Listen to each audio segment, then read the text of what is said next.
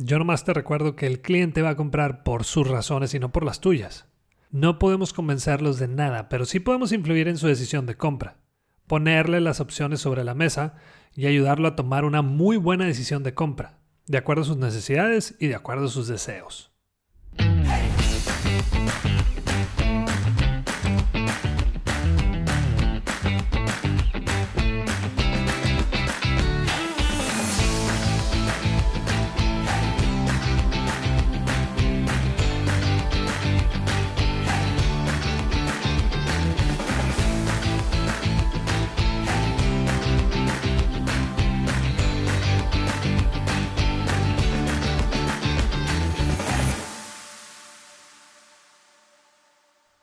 Este es el episodio 42 de Bueno, Bonito y Valioso. Yo soy Daniel Rodríguez de la Vega, conferencista internacional, fundador de Creces, host de este podcast y quiero enseñarte todo lo que sé sobre cómo encontrar tu valor en el mercado para que de una vez por todas dejes de competir en precio.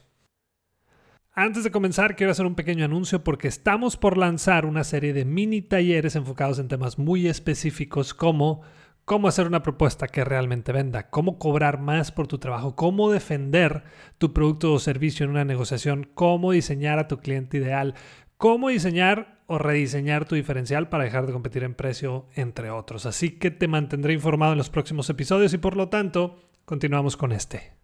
Estoy de acuerdo en que debemos tener ciertas reglas y lineamientos en nuestra empresa, tanto internas como externas, pero también soy de los que piensa en que las reglas existen para romperse y muchas veces ahí es donde una empresa puede diferenciarse de su competencia. Como comentaba en el episodio anterior, hay mucha diferencia entre romper las reglas y ser flexible. No sé si te has puesto a pensar en esas reglas internas que tienes en tu empresa o en tu negocio o en tu emprendimiento que pueden estar afectando la manera en cómo tu personal atiende a tus clientes. Bueno, esas reglas, en vez de estarte haciendo un bien, pueden estar arruinando la experiencia que tu cliente tiene contigo, con tu gente y tu marca. Y por eso hoy voy a hablar sobre esas seis reglas internas que pueden estar acabando con tu servicio al cliente. Regla número uno, cualquier decisión con el cliente debe tener la aprobación del jefe o del dueño. Me ha tocado trabajar con empresas donde cada decisión que deben tomar con el cliente debe pasar por las manos de un superior. Entiendo que hay decisiones que son complejas, pero hay otras que no tienen sentido. El otro día hablé a un restaurante para decirles que mi pedido había llegado mal y que si había forma de que mandaran el otro y entregarles el que yo tenía. Me dijo que su jefe había salido y que no tenía permitido hacer cambios. Y sí, debemos empoderar a nuestros colaboradores para que puedan brindar una gran experiencia y claro, que hay que negociar hasta dónde puede llegar esa persona. Pero te aseguro que siempre tendrá en mente ayudar a ese cliente, siempre y cuando le des la oportunidad de hacerlo. Regla número 2. Comisiones por conseguir nuevos clientes. Me imagino que te estás preguntando por qué esta regla es mala y ahí te va. Cuando una empresa se enfoca en solo recompensar a esos vendedores o colaboradores por cada venta que realizan, se olvidan de esos clientes que ya tienen. ¿Y qué pasa? Pues cerca del 30% de esos clientes se pierden. Mi pregunta es, ¿de qué sirve estar aumentando nuestra cartera de clientes si estamos perdiendo a los que ya tenemos? Yo soy de los que piensa que el éxito de una empresa no debería de medirse por el número de cierres de ventas logrados, sino por conseguir y mantener a los clientes adecuados. Regla número 3. Mantén los gastos a lo más mínimo. No hay que olvidar que tenemos un negocio para resolver problemas y por consecuencia le entra dinero al negocio. Pero lo primero es eso, solucionar un problema. Una vez llegué a un hotel para hacer mi check-in y cuando doy mi nombre, me dicen que sí está mi reservación, pero para el día de mañana, o sea, el día siguiente. Yo me quedé pensando hasta que le dije, tienes toda la razón. Hace tres meses hice mi reservación y adelanté un día mi venida a Guadalajara. Me dijo, señor Daniel, no se preocupe. Hay algo que podemos hacer. Aquí adelante hay otro hotel que también es muy bueno. ¿Qué le parece si nosotros lo llevamos? Nosotros pagamos la mitad de la noche, usted la otra mitad, y mañana nos dice a qué horas podemos pasar por usted. Esa persona lo primero que hizo fue tranquilizarme. Se puso en mis zapatos y caminó en mis zapatos. No buscó quién tuvo la culpa o de quién fue el error. Me dio una solución. Y eso no lo vas a lograr manteniendo los gastos al mínimo. Eso es un claro ejemplo de lo que significa invertir en tus clientes. Pero Daniel, eso cuesta dinero. Y pues sí, claro que sí. Pero, ¿qué crees que sea más efectivo? ¿Un anuncio panorámico o este tipo de experiencias que tus clientes van a compartir una y otra vez? Regla número 4. No tenemos devoluciones o son políticas de la empresa. El otro día fui a comprar tinta para la impresora de la casa y cuando estaba pagando, la persona de la caja me dijo que no había devoluciones por ningún motivo. Me recalcó el por ningún motivo. Y yo, por ningún motivo, le dije. Así es, por ningún motivo, señor. Ok, entonces no me lo llevo. Gracias.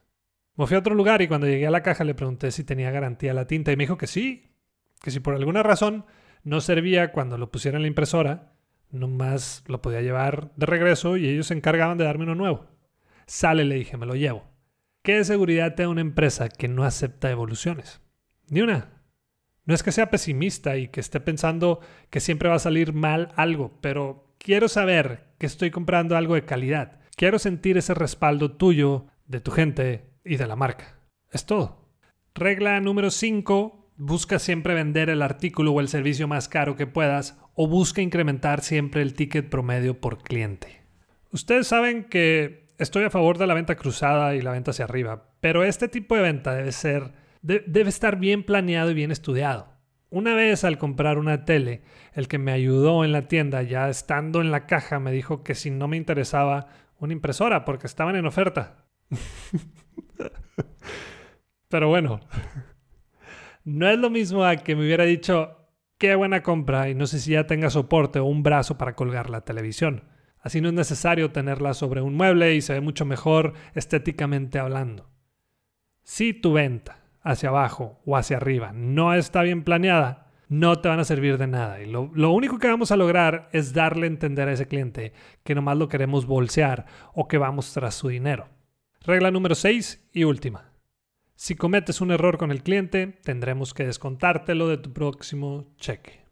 No sé si te ha tocado ver esos letreros de si no le entregan su ticket, su compra es gratis. Si no recibe una sonrisa en nuestro personal, repórtelo al siguiente número. El problema con estas reglas es que el personal va a estar más preocupado por eso que por mostrar una sonrisa de verdad o por mostrar el verdadero deseo de ayudar. Es que Daniel luego se presta para que el personal haga cosas indebidas. Ok, ¿me estás diciendo que no confías en tu gente? Entonces, ¿por qué la tienes trabajando contigo? El problema no es tu personal, sino tu manera de reclutar, de contratar y, de falta de confianza en que tu personal pueda hacer un excelente trabajo. Yo nomás te recuerdo que el cliente va a comprar por sus razones y no por las tuyas. No podemos convencerlos de nada, pero sí podemos influir en su decisión de compra, ponerle las opciones sobre la mesa y ayudarlo a tomar una muy buena decisión de compra, de acuerdo a sus necesidades y de acuerdo a sus deseos.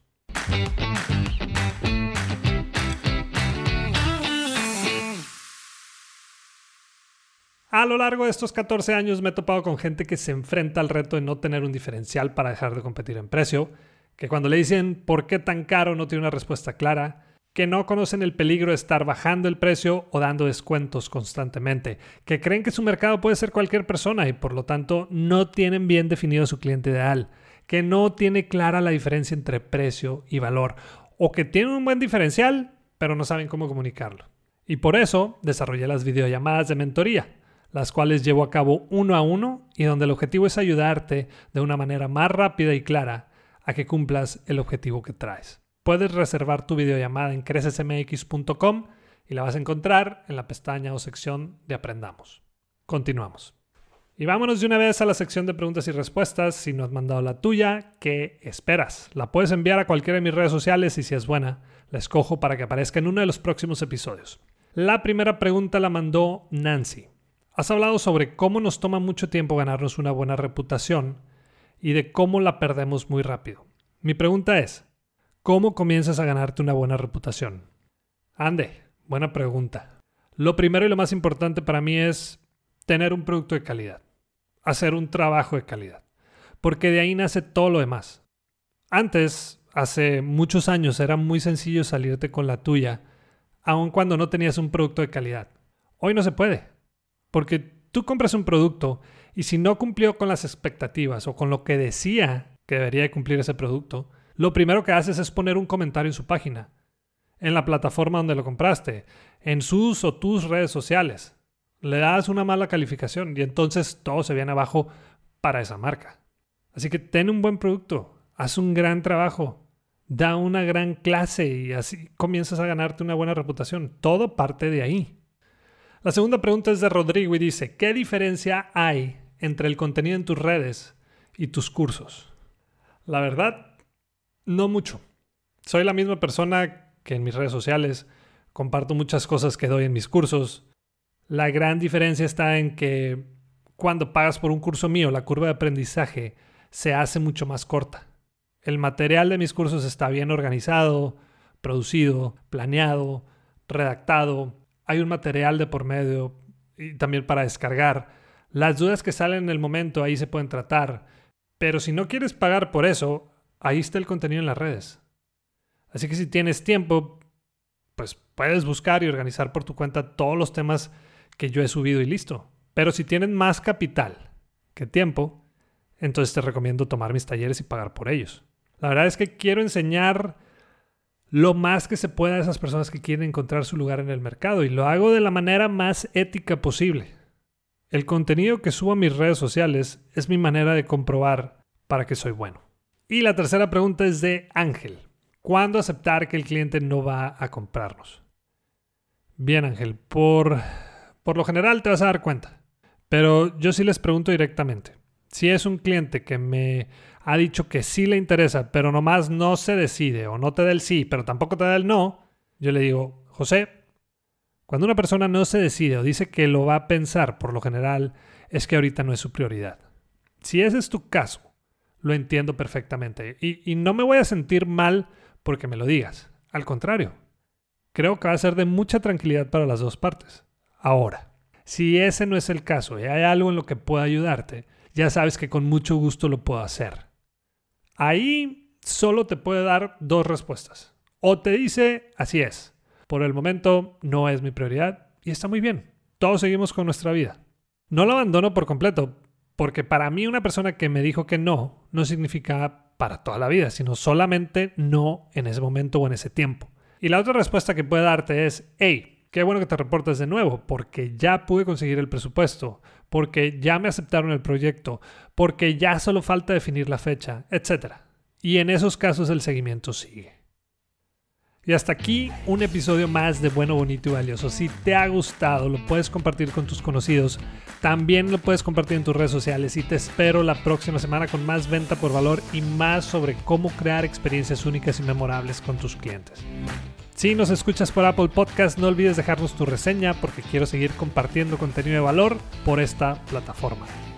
Y la próxima vez que te digan por qué tan caro, muéstrate de acuerdo y acepta lo que vales con dignidad y seguridad. Si quieres saber qué contestar después, no dejes de escuchar.